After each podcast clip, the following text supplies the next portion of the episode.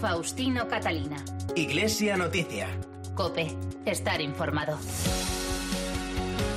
Saludos amigos, muy buenos días en este tercer domingo de febrero y a esta hora en la que llega el tiempo para contarles en los próximos minutos los principales asuntos en la actualidad eclesial. Será hasta las 9 de la mañana con la transmisión de la Santa Misa desde Toledo al inicio de esta edición de Iglesia Noticia que hacemos con Mila Sánchez en el control de sonido y con Nacho de Gamón y Amparo Latre en la redacción. Un adelanto de algunas noticias en estos titulares.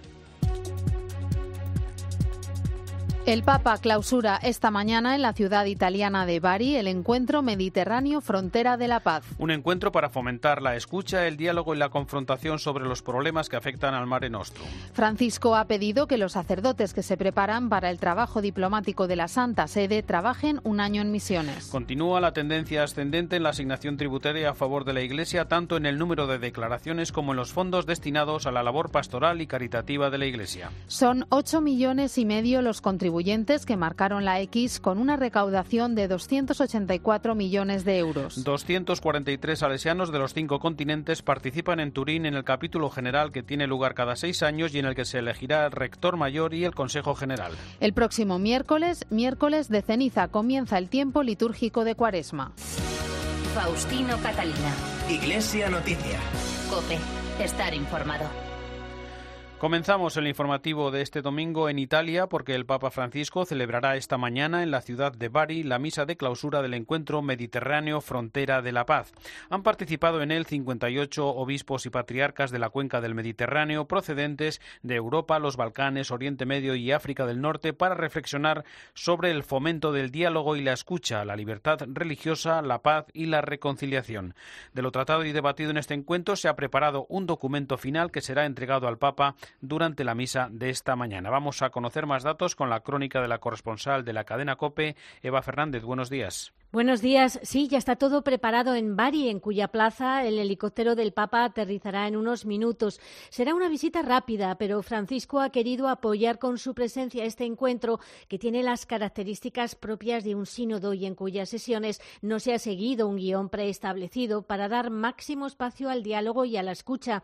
El documento final se ha elaborado de forma conjunta y en él ha quedado reflejada la síntesis del trabajo realizado durante tres jornadas en las que se han puesto sobre la mesa los problemas y esperanzas más acuciantes de los pueblos mediterráneos.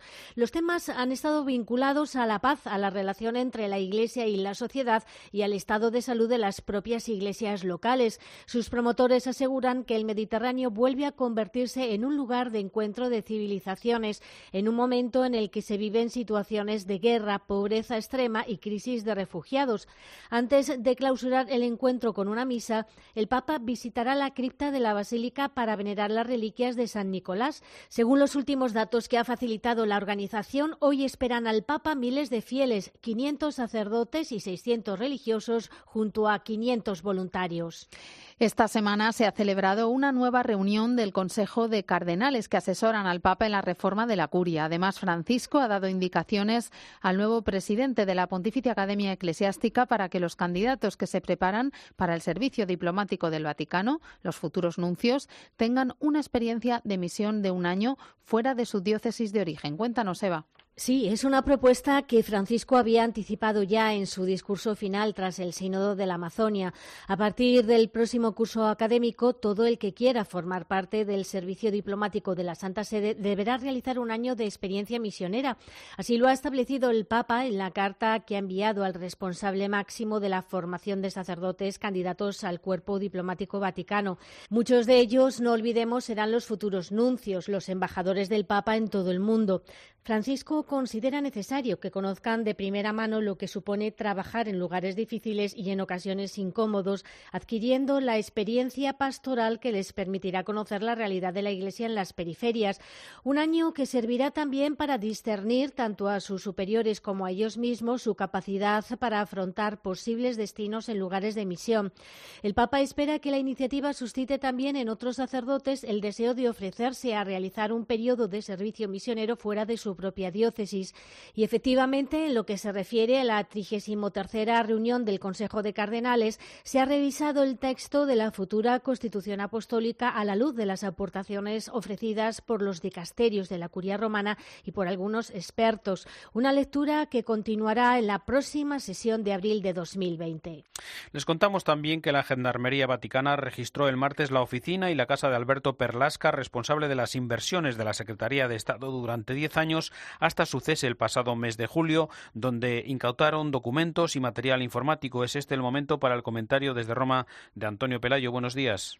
Buenos días. En el discurso que pronunció en la apertura del año judicial del Estado Vaticano, Francisco aludió a algunas sospechosas situaciones financieras que, aparte de su posible ilegalidad, se concilian mal con la naturaleza y la finalidad de la Iglesia era una referencia clara a la compra de un suntuoso edificio en el centro de Londres, efectuada por la Secretaría de Estado y en la que se invirtieron 200 millones de dólares. La Gendarmería Vaticana descubrió algunas irregularidades y la magistratura investigó el caso. En consecuencia, cuatro funcionarios de la Secretaría de Estado y el director de la Agencia de Información Financiera fueron suspendidos del servicio y están pendientes de juicio. Que el Papa está dispuesto a hacer claridad sobre estos y otros turbios asuntos lo demuestra que el martes pasado los gendarmes registraron la oficina y el domicilio de Monseñor Alberto Perlasca. Este prelado de 59 años ha sido, durante la última década, el responsable de las inversiones reservadas de la Secretaría de Estado y en julio del pasado año fue trasladado repentinamente al Tribunal de la Asignatura Apostólica como fiscal. Según el comunicado vaticano, se han incautado documentos y material informático y ahora será la magistratura vaticana quien establezca la culpabilidad o la inocencia de estas seis personas. Es evidente que la Iglesia necesita disponer de fondos económicos si quiere realizar su obra de evangelización y de asistencia a los más necesitados. El dinero no llueve del cielo y por lo tanto hay que saber administrarlo e investirlo con sabiduría y prudencia. Lo que resulta inconcebible con un papa que sueña una iglesia pobre y para los pobres es que algunos de sus colaboradores especulen sin escrúpulos e incluso se dejen corromper o corrompan. Si esto ha pasado, se aplicarán las condenas necesarias porque ante la ley no caben privilegios ni escapatorias. Desde Roma les ha hablado Antonio Pelayo. Gracias, Antonio. Seguimos en Roma porque el próximo miércoles de ceniza, día en el que comienza la cuaresma, el Papa celebrará la tradicional liturgia de las estaciones a la que seguirá la Santa Misa con la bendición e imposición de las cenizas. Además, estos días se exponen en la Capilla Sistina, para la que fueron creados los tapices que realizó Rafael Sancio en el quinto centenario de su fallecimiento. Y es noticia, además, la apertura de los archivos del pontificado de Pío XII de los años 1900 1939 y 1958, que se podrán consultar a partir del próximo 2 de marzo. Eva, cuéntanos. Es el gran homenaje del Vaticano al genio de Rafael para recordar los 500 años de su muerte. Durante esta semana se han podido ver los 10 tapices diseñados por Rafael expuestos en el lugar exacto para el que fueron ideados, la Capilla Sistina. Para ello tuvo que ponerse a la altura de la grandiosa bóveda que ya había finalizado Miguel Ángel. Había que esperar todavía 30 años para que se concluyeran los frescos del juicio final. Los tapices representan escenas del Nuevo Testamento. En su tiempo causaron conmoción y crearon escuela. Por otra parte, cada vez queda menos para que los investigadores puedan acceder al archivo histórico del pontificado de Pío XII. Un trabajo gigantesco a lo largo de 14 años para facilitar a los historiadores más de 16 millones de páginas sobre la Segunda Guerra Mundial y la posguerra hasta el año 1950. Los documentos no solo proceden del llamado archivo secreto, sino también de las diferentes instituciones vaticanas. Alejandro Cifres es el director de los archivos de la Congregación para la Doctrina de la Fe. Yo estoy personalmente convencido, también por lo que conozco, de que precisamente que la imagen de, Pío XII eh, se presentará con mucha más luz de la que hasta ahora se ha hecho. Pero pensemos que en realidad el concilio fue preparado por Pío XII y que Pío XII es la autoridad más citada en todos los documentos del concilio. La figura del Papa será seguramente espléndida y yo espero que esto contribuya naturalmente a la causa de beatificación.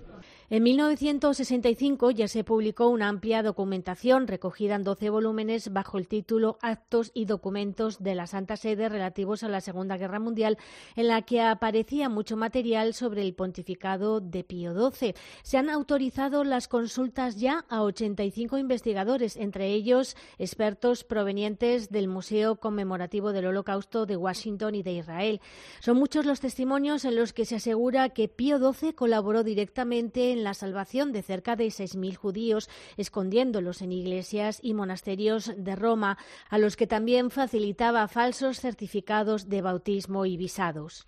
Gracias, Eva. El cardenal Osval Gracias, arzobispo de Bombay, ha sido reelegido presidente de la Conferencia de Obispos Católicos de India durante la asamblea celebrada en Karnataka. El cardenal Gracias es miembro del Consejo de Cardenales y seguirá durante dos años al frente de la conferencia episcopal, aunque presentó su renuncia el pasado mes de noviembre en que cumplió los 75 años. Precisamente esta semana los obispos católicos de India han pedido que se dialogue con todos los sectores de la población para encontrar una solución amistosa que ponga fin a las protestas por la controvertida ley de ciudadanía que tiene por objetivo conceder la ciudadanía a los migrantes de Pakistán, Bangladesh y Afganistán, siempre que no sean musulmanes. Consideran los obispos que es una ley discriminatoria que va contra los ideales seculares de la Constitución y persigue, persigue convertir a la India en una nación exclusivamente hindú reduciendo el espacio para las minorías religiosas. Y viajamos ahora hasta Polonia, donde cada año se ordenan la cuarta parte de los sacerdotes del viejo continente, pero donde la Iglesia pierde peso ante el avance de la secularización del país natal de San Juan Pablo II. Nos lo cuenta Rosalía Sánchez. En Polonia se ordenan al año unos 350 sacerdotes. Esto supone un 26% del total de ordenaciones en Europa,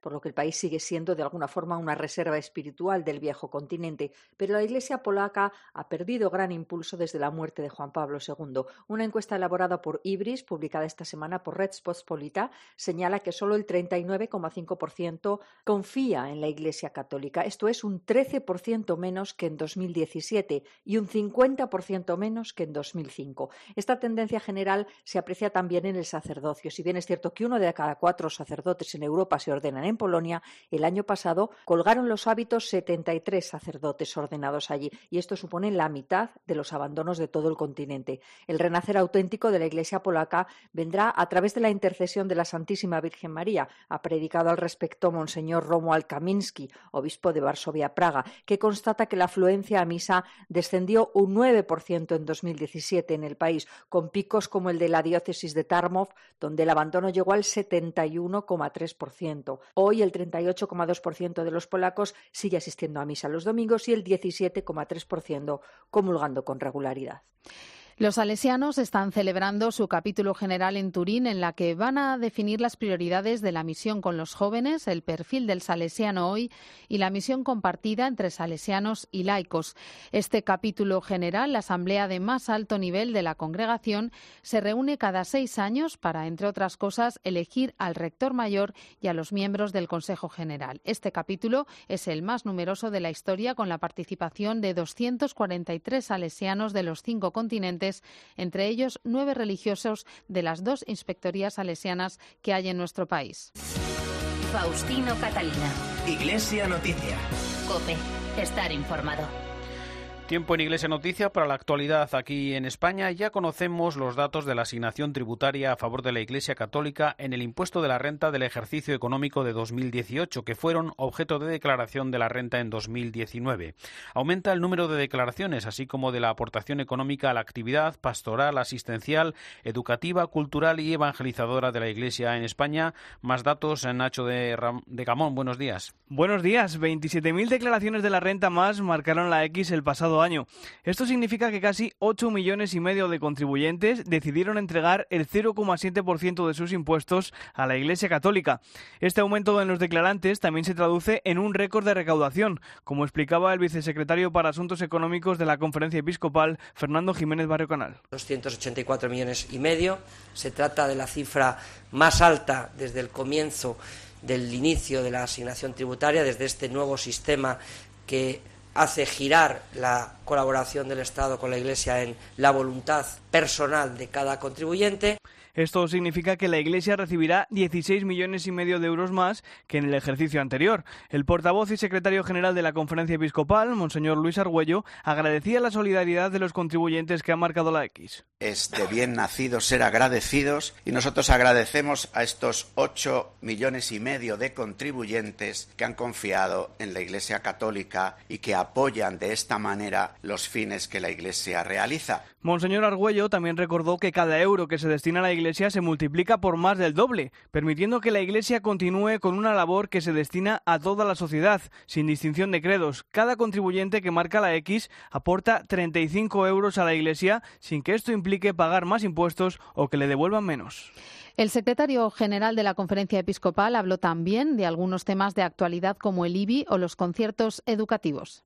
Sí, Monseñor Luis Argüello explicó en la rueda de prensa que los obispos españoles esperan que, si se produce una modificación de la ley de educación, sea mediante un pacto educativo en el que se cumple el artículo 27 de la Constitución española. La situación española actual abre una nueva carpeta, que es la carpeta de la posible nueva ley educativa. Entonces, en ese sentido, nosotros hemos mostrado siempre nuestra llamada a realizar un pacto educativo a realizar los mínimos indispensables del pacto. Más allá de esos mínimos, el reconocimiento de los padres del derecho que reconoce el artículo 27 de la Constitución a la educación religiosa y moral de sus hijos. Sobre la eventual modificación del impuesto de bienes inmuebles que estaría planteándose el Ejecutivo de Pedro Sánchez, el secretario general de los obispos recordó que el Gobierno tiene derecho a desarrollar su propia política fiscal, pero que la Iglesia no puede ser discriminada, sino que debe ser tratada como el resto de entidades que se acogen a la exención de este impuesto. Se decide modificar la situación actual del impuesto de bienes inmuebles nos parece legítimo que pueda hacerse, pero lo que no nos parecería justo es que se pensara solo en la Iglesia Católica para hacer esto. Monseñor Argüello afirmó además que la Iglesia en España tiene muy en cuenta la obligatoriedad de contribuir al bien común a través de los impuestos.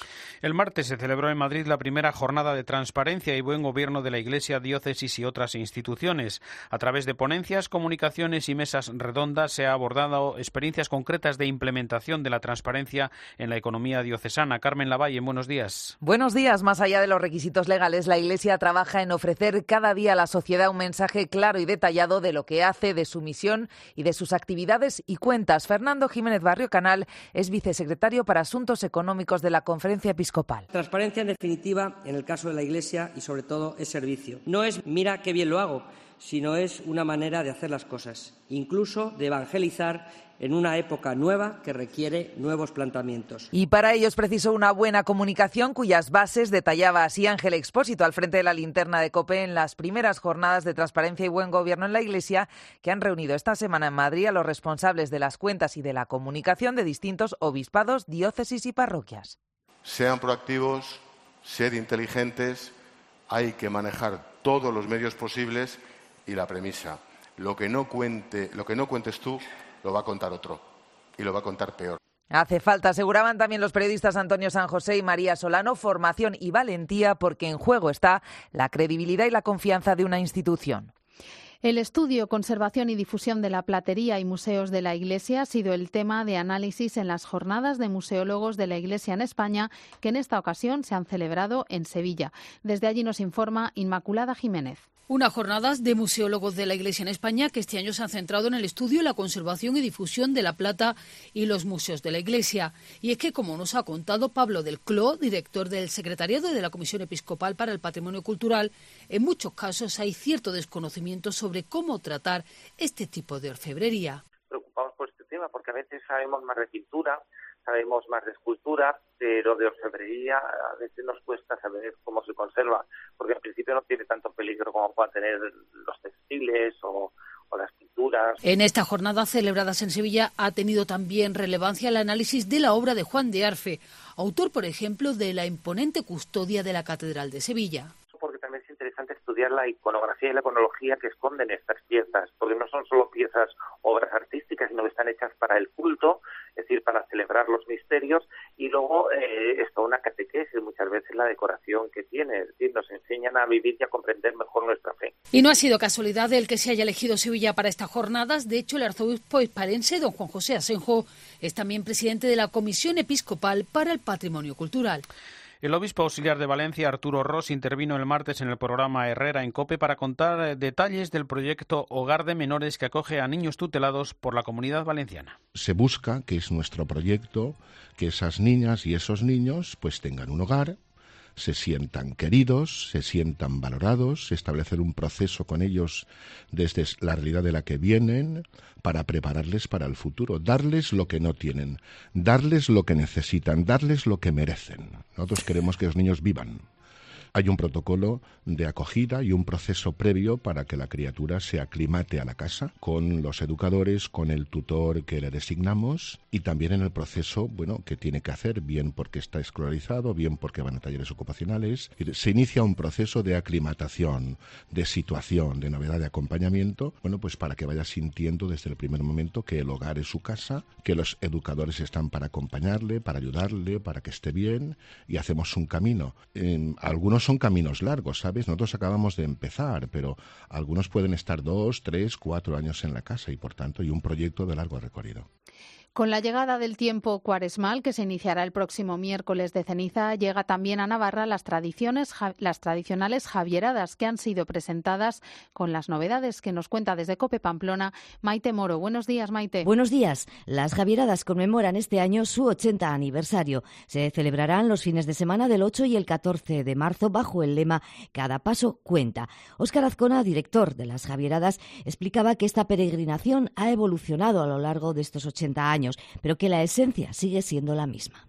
En estos 80 años, la esencia sigue siendo la misma. Participar en la celebración del Vía Crucis y en la misa en la explanada los días 8 y 14 de marzo como expresión de nuestra fe cristiana. Este es el objeto y el fin de la peregrinación el arzobispo de Pamplona, Francisco Pérez, resaltaba la importancia de la religiosidad popular del evento en torno a la figura de San Francisco Javier, patrón de Navarra y de las misiones.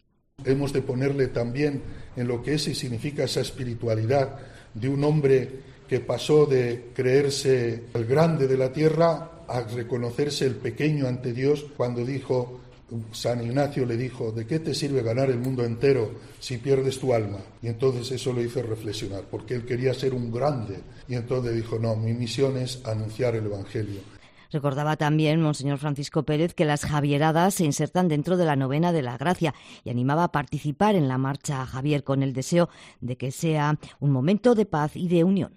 Que la Javierada 2020 sea un momento de profundidad, de unión de paz, de concordia y de verdadero sentido humano, porque esto es lo que nos constituye a, todos aquellos que van a asistir y aquellos incluso que no pudiendo asistir van a seguir a través de los medios de comunicación el Via Crucis de la primera Javierada tendrá lugar a las 8 de la mañana del día 8 de marzo, con salida desde Sangüesa y finalizará a las 10 con una misa en la explanada del Castillo de Javier. La segunda Javierada será el día 14 con el Via Crucis que saldrá de Sangüesa a las 3 de la tarde y que terminará a las 5 también con una misa ante el Castillo.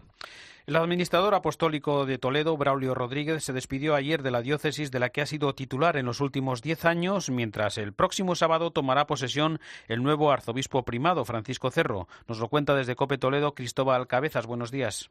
Buenos días. Don Braulio Rodríguez asegura que a partir de ahora va a seguir rezando por todos los hijos de esta iglesia, pues en adelante no debe ocuparse como obispo de los fieles de otra diócesis. También ha deseado vivamente que todo vaya muy bien con el ministerio del nuevo arzobispo. Declaraciones aquí en la sintonía de la cadena COPE. Quizá desde el punto de vista humano era el momento donde con mi recuperación física, que no estoy del todo, del todo, del todo bien, pues quizá no era el más propicio, pero una vez que ya aceptas eso, pues vas poco a poco diciendo a ti mismo, pues eh, cuando viniste a esta diócesis había cosas que se mantienen, cosas grandes, hermosas, y eso a mí me da paz. Son horas intensas, ya que este sábado tenía lugar la misa de despedida en la que concelebraron los obispos de Ciudad Real y Cuenca, Gerardo Melgar y José María Yanguas. También concelebró el obispo de Getafe, Ginés García Beltrán, y su auxiliar José Rico Pavés, así como el obispo emérito de Segovia, Ángel Rubio Castro. Una jornada muy emotiva para don Braulio, en la que además se presentó un retrato suyo, un óleo que ya se puede contemplar en la sala capitular de la Catedral Primada junto al de su antecesor, Antonio Cañizares, Llovera. Despedida de Braulio Rodríguez, que da paso a una semana más intensa si cabe, con la toma de posesión de don Francisco Cerro Chávez el próximo sábado 29 de febrero. Toledo cuenta, por tanto, los días para la llegada de su nuevo arzobispo. El arzobispo compostelano Julián Barrio celebró en la tarde de ayer la misa en la iglesia de San Fis, en la que bendijo una imagen relicario del apóstol Santiago que peregrinará a lo largo de este año por toda la archidiócesis como preparación espiritual al Año Santo de 2021. La visita de esta talla de Santiago peregrino a arciprestazgos, parroquias y comunidades será ocasión para los diocesanos de redescubrir la vitalidad de la fe y la misión recibidas en el bautismo y para esta visita la Vicaría de Pastoral ha preparado un material destinado a la celebración de un triduo. El jueves se inauguró la restauración del presbiterio de la parroquia de Santa María la Blanca del madrileño barrio de Canillejas, que escondía un artesonado tras una escayola, como nos cuenta Ramón García Pellegrín. Buenos días. Buenos días. Santa Teresa pasó por Santa María la Blanca en Canillejas y pudo contemplar el artesonado mudéjar de su techumbre. Ese mismo artesonado que ahora luce espléndido tras una restauración de año y medio, como cuenta a Cope el párroco de la llamada Catedral de Canillejas, José Crespo. Lo bonito que tiene es que es algo sencillo, pero al mismo tiempo muy trabajado. O sea, es esa labor que hacen las personas que con cariño eh, o con ocultamiento, sin saberse quiénes son, eh, la trabajan hasta el último milímetro, con mucho cariño, con mucho detalle y además es bueno pues una techumbre muy valiosa. ¿no? Los feligreses están encantados con la restauración, incluso muchos vienen de fuera de Madrid a conocer el templo están muy contentos, muy orgullosos de, siempre han estado, ¿eh? de, esta parroquia, de ser parte de Canillejas, incluso aunque algunas personas van a otras parroquias, pues por, cercanía, por horarios, eh, pero todo el mundo al final reconoce que en La Blanca tiene como su casa, ¿no? que donde verdaderamente vienen a visitar a la Virgen, donde están descansando junto al Señor, es eh, en la parroquia de La Blanca. Feligreses como Paquita, que se confiesa encantada con la restauración. Precioso. No le he podido hacer una foto al techo porque no me, no sé, no chisca el, el móvil o sea, eh, se lo echa al Cristo y al Cristo y a la Virgen. De verdad que es digno de ver. A mí me encanta. Con una Eucaristía, la llamada Catedral de Canillejas celebraba este jueves que está de fiesta. Vuelve a lucir tan bonita como hace 500 años. El obispo de Getafe, Ginés García Beltrán, reflexiona en su última pastoral sobre cómo vivir la cuaresma, que comenzará el próximo miércoles, miércoles de ceniza. El tiempo de la cuaresma es un tiempo especialmente dedicado a la oración, es un tiempo también dedicado a escuchar de un modo especial la palabra de Dios. Es el momento de vivir los sacramentos, por supuesto la Eucaristía, pero también el sacramento de la penitencia. Y es el tiempo también de vivir pequeños gestos, renunciar a cosas que, me gustan, renunciar incluso a cosas que son algún derecho mío, para, para, ver dónde está lo verdaderamente importante, para ver qué se puede renunciar. Y no me olvido, no me olvido, porque el tiempo de la cuaresma es un tiempo también muy propicio para practicar la caridad, para vivir la caridad con el hermano.